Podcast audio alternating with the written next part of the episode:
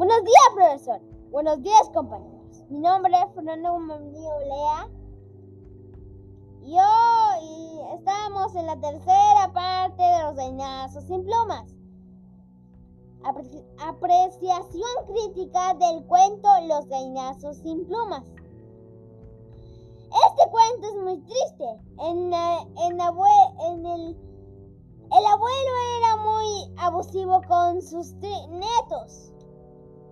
La tercera parte es aún más triste. Porque Enrique y Efraín están enfermos y no podía trabajar. Y de castigo no le dio de comer por varios días. Y no me gustó que el abuelo lanzara a Pedro para que se comiera Me hubiera gustado que terminara en un, feliz, en un final feliz. Buenos, bueno, eh, compañeros, esto fue todo sobre el cuento. Hasta luego.